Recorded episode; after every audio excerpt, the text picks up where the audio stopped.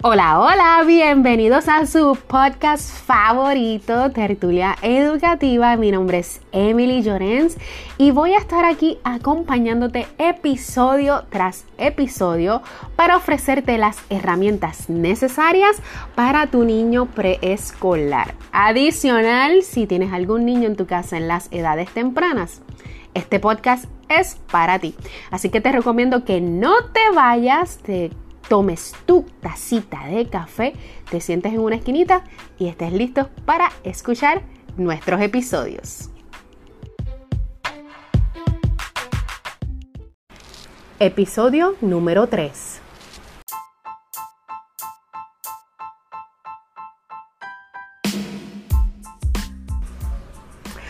Hola, hola, buenos días y bienvenidos a otro episodio más de tu podcast favorito, Tertulia Educativa. Mi nombre es Emily Llorens y voy a estar aquí hoy acompañándote en otro tema relacionado a la lectura. Ay, Emily, otro tema de lectura. Sí, otro tema de lectura. Porque no sé si te diste cuenta que hace unos días el periódico, no sé si fue el Nuevo Día, Primera Hora, realmente no recuerdo, sacó un artículo que habla de que los niños no quieren leer, no están leyendo. Y esto es bien preocupante porque están prefiriendo lo que son las tabletas. Ay, Emily, pero tú siempre en contra de las tabletas, en contra de la tecnología, en contra de los electrónicos. No, no, no, no, no. Déjame decirte algo. Yo no estoy en contra de la tecnología. Al contrario, pienso que en las escuelas debería enseñarse un poco más el uso, por lo menos básico, de las computadoras, eh, cómo enviar un email, entre otras cosas. Eso sí debe enseñarse ahora. Lo que yo no estoy de acuerdo es que en las edades tempranas, entiéndase, estos niños de 3, 4 meses, en edades preescolares que viven pegados a ese celular o a esa tablet, eso es lo que yo no estoy de acuerdo porque esto va a tener ese ese apego que de hecho también salieron unos estudios que dice que los niños hay unos diferentes factores cuando tú le vas a quitar el electrónico, ¿verdad? Si hace berrinche, si empieza a llorar, si lo primero que, que se levanta en la mañana es para tomar el, el dispositivo, ah, son muchas cosas, pues eso ha creado en ellos una adicción al dispositivo.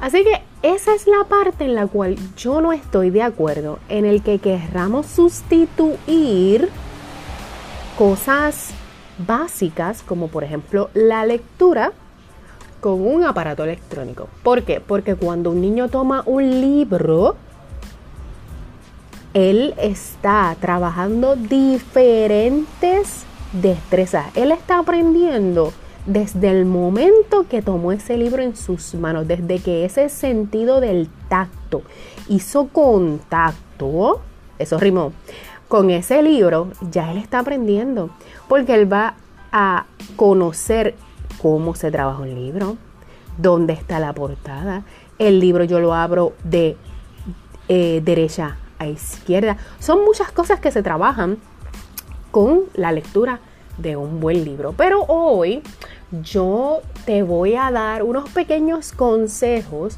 de cómo yo puedo fomentar esa lectura. Y quiero decirte algo bien importante. A veces pensamos que el leerle todos los días o comprarle millones de libros va a provocar en el momento algo instantáneo como el microondas, 30 segundos, que ese niño ame la lectura desde el primer día. La realidad es que en algunos casos sí, porque todos nuestros niños son diferentes, y en otros casos no.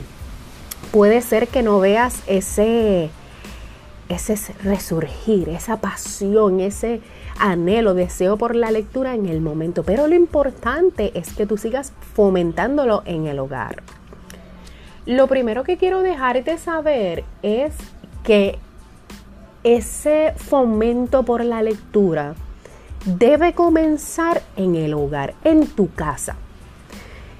Eh, lamentablemente, hemos en el transcurso de la vida de, la docencia, del docente, y esto va a ser mi caso, voy a hablar desde mi experiencia. Hay personas que piensan, ¿verdad?, que en la escuela es donde se le va a dar todo, absolutamente todo. Y en casa yo no tengo que hacer nada, porque ya en la escuela se le dio todo.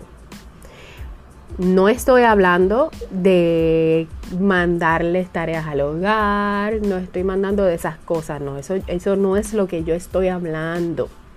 Estoy hablando de que cuando el nene llega a la casa y qué, hicieron hoy en la escuela, hablaron de las vamos a poner un ejemplo, déjame ver, de las plantas.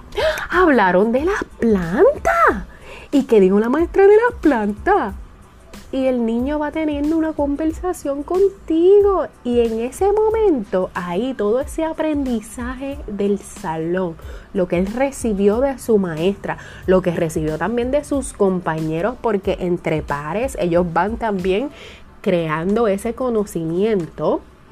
Al tú preguntarle, él puede verbalizar todo lo que aprendió Así que nosotros en el hogar tenemos una gran responsabilidad también de fomentar esa, ese aprendizaje.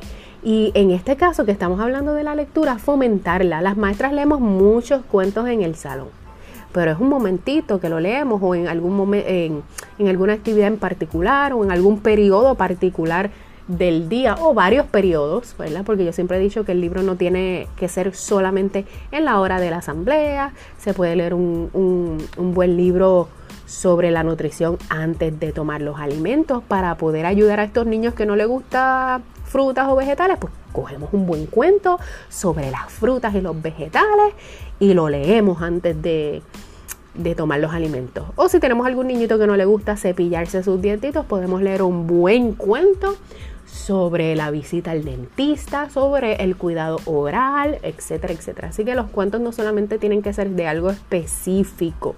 Tú puedes leer cuentos en cualquier situación. Así que nosotros en casa, nosotros los papás, también debemos utilizar estas herramientas, los libros, estos cuentos maravillosos que hoy hay tantos y tanta y tanta variedad que son riquísimos, a mí me encanta, para que nuestros hijos desarrollen favorablemente esta, este gusto y esta pasión por la lectura.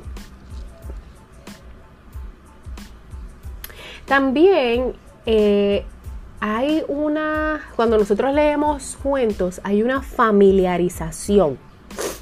Disculpen, hoy ando un poquito alérgica, así que disculpen. Eh, una familiarización, familiariz, mira, ahorita me quedo bien. Familiarización con la lengua escrita. Algo que nosotros nos gustaba decir mucho en el salón es que todo lo que nosotros decimos lo podemos escribir. Y los niños van a aprender eso. Por eso nosotros cuando estamos leyendo un cuento, nosotros leemos el cuento y viramos el cuento para que el niño vea las láminas, pero también vea las palabras que están escritas, vea esas letras, esas consonantes.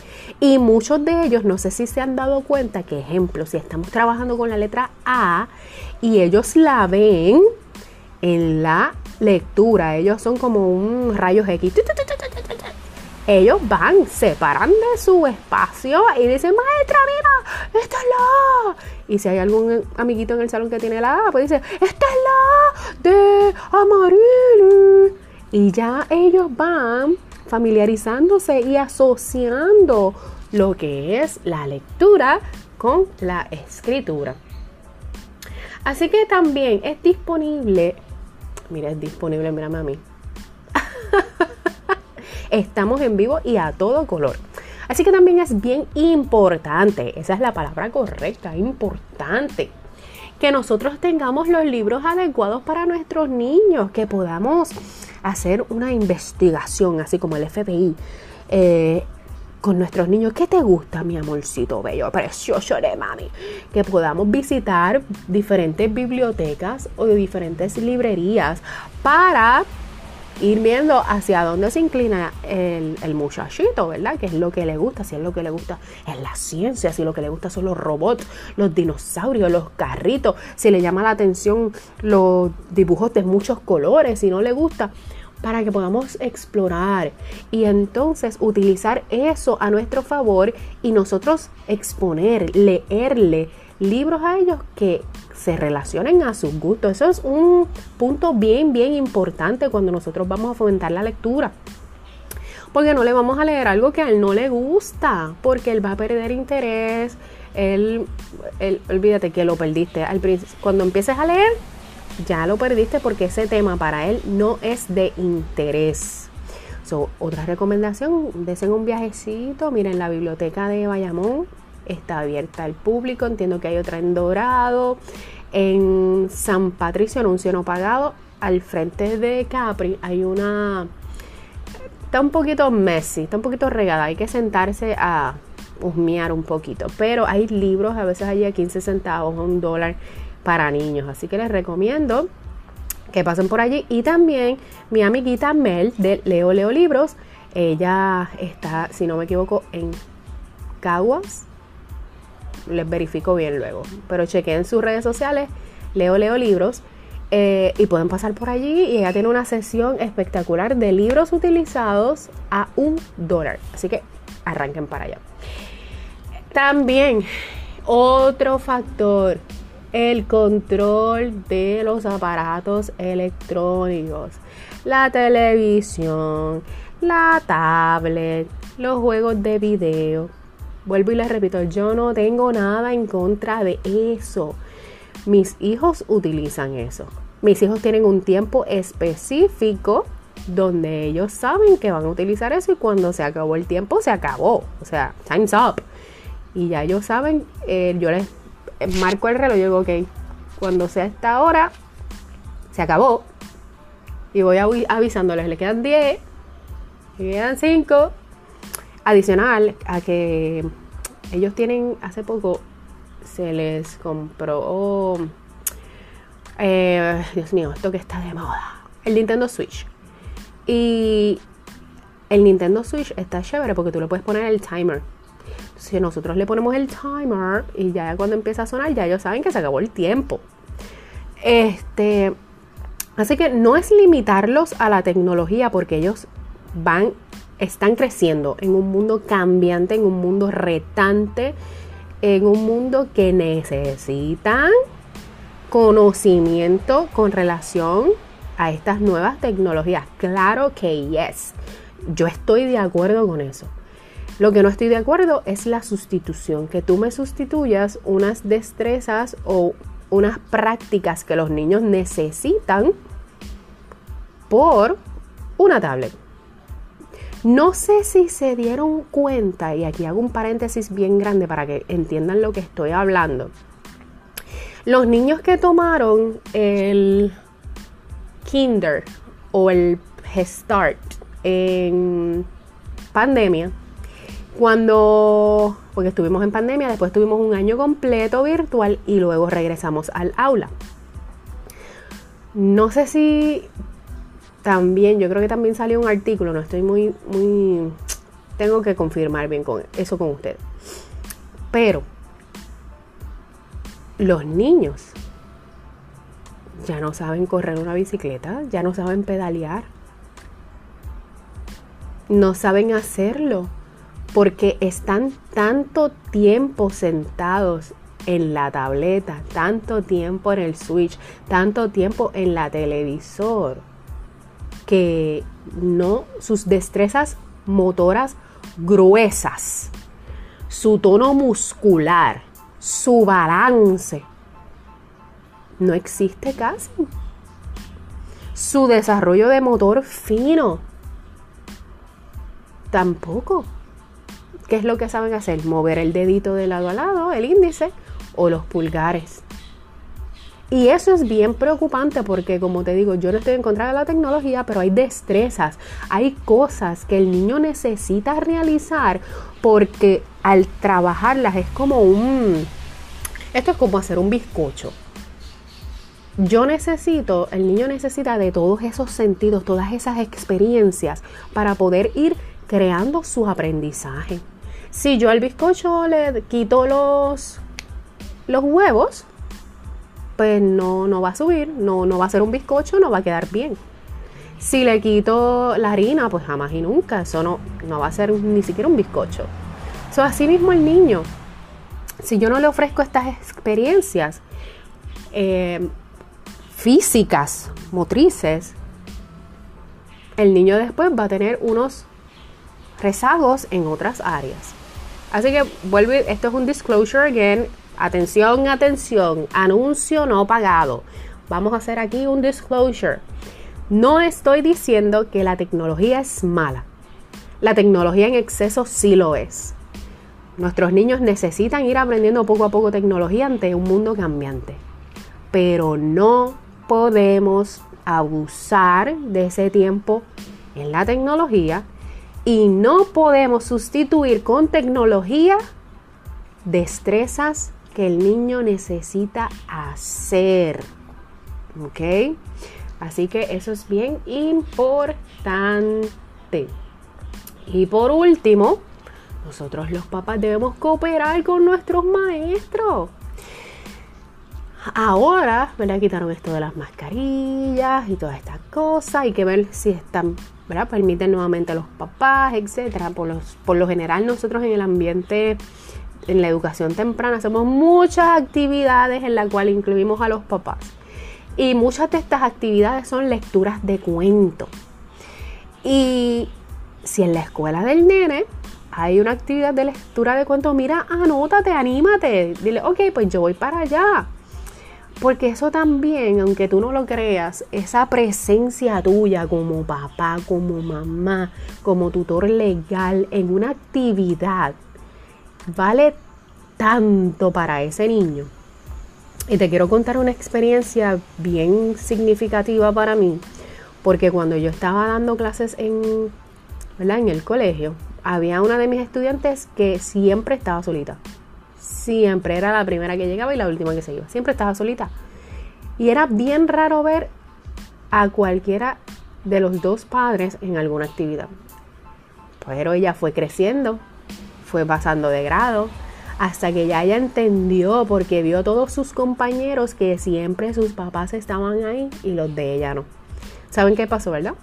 Un día ella comenzó a llorar, ella comenzó a verbalizar todo eso mis papás no vienen, mis papás no están, mis papás no me quieren, mis papás no esto, Para que tú veas que a veces pensamos que no se van a dar cuenta, pero no es así.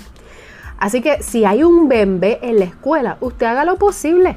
Yo sé que trabajamos, yo sé que estudiamos, hacemos muchas cosas, pero usted haga lo posible por estar allí en una actividad. Yo le garantizo que la cara de su hijo, it's gonna glow va a brillar más que el sol porque usted está allí apoyando. Así que, dicho esto, usted va a ofrecer todas estas experiencias enriquecedoras a su niño. Usted va a tomar un buen libro de preferencia del niño. Usted va, miren, luces, cámara y acción. Usted va a convertirse ahí en Sandra Bullock. Olvídate, la artista, la actriz. Tú, tú, vas a llorar allí lágrimas y todo de cocodrilo. Tú vas a tirarte para atrás, te vas a desmayar. Si el cuento dice que tú vas a desmayarte, te desmayas. Trata de hacerlo emocionante, interesante, que el nene esté así, pendiente todo el tiempo. ¿Qué va a pasar? ¿Qué va a pasar? porque todos esos detallitos provocan en el niño ese deseo por la lectura. ¿Sabes qué? yo voy a ti, yo sé que lo vas a hacer, yo sé que lo vas a lograr porque tú eres un papá, una mamá, un tutor legal espectacular. Y yo sé que también tienes el deseo. A lo mejor no tenías las herramientas, a lo mejor no sabías cómo comenzar, pero hoy yo te digo que busques el buen libro, vayas con tu niña y comiencen a leer. Así que yo espero que tú estés muy bien, que te hayan gustado estos pequeños consejos en esta tertulia sobre la lectura. Ya nos faltan dos episodios más para cerrar este primer season hablando sobre la lectura infantil. ¡Uh! Aplauso montessoriano. Y luego vamos a continuar hablando de otras cositas bien importantes para su hijo en, en edad temprana, perdón. Y vamos a tener invitados y toda la, toda la cosa, así que pendiente. Yo me despido de cada uno de ustedes como siempre agradecida de su apoyo incondicional. Si esta información te gusta, no te olvides compartirla con otro papá que a lo mejor necesita un empujoncito. Y te recomiendo que no te pierdas el próximo viernes en otro episodio de tu podcast favorito, Tertulia Educativa. Yo te veo. Bye.